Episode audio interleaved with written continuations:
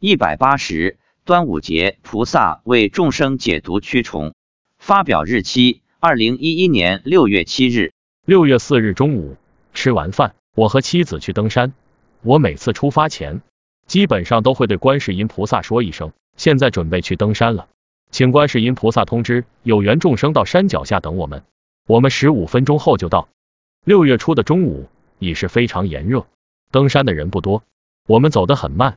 一路持咒，我全程一共念了五十遍大悲咒。下山后，我问妻子：“今天来了多少人？”她说：“十万多。”我说：“中午这么热的天，还有这么多众生？”妻子说：“影响不大，他们都在树荫底下走，不会太热。”我问：“今天有什么情形？”妻子说：“今天观世音菩萨用艾草为众生洒甘露水。”我说：“没用杨柳枝。”他说：“没用，因为是端午节。”所以用艾草。他说，观世音菩萨还给众生每人一杯雄黄酒。我说，为什么给他们喝雄黄酒？妻子说，可以为他们解毒。我问，还有什么情况？他说，每个众生身上挂了一个装有樟脑丸的香袋。我问，有什么作用吗？他说，用来驱虫的。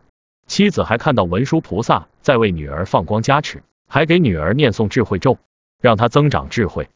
观世音菩萨还为众生撒了很多花瓣，其他诸佛菩萨都在放光加持众生。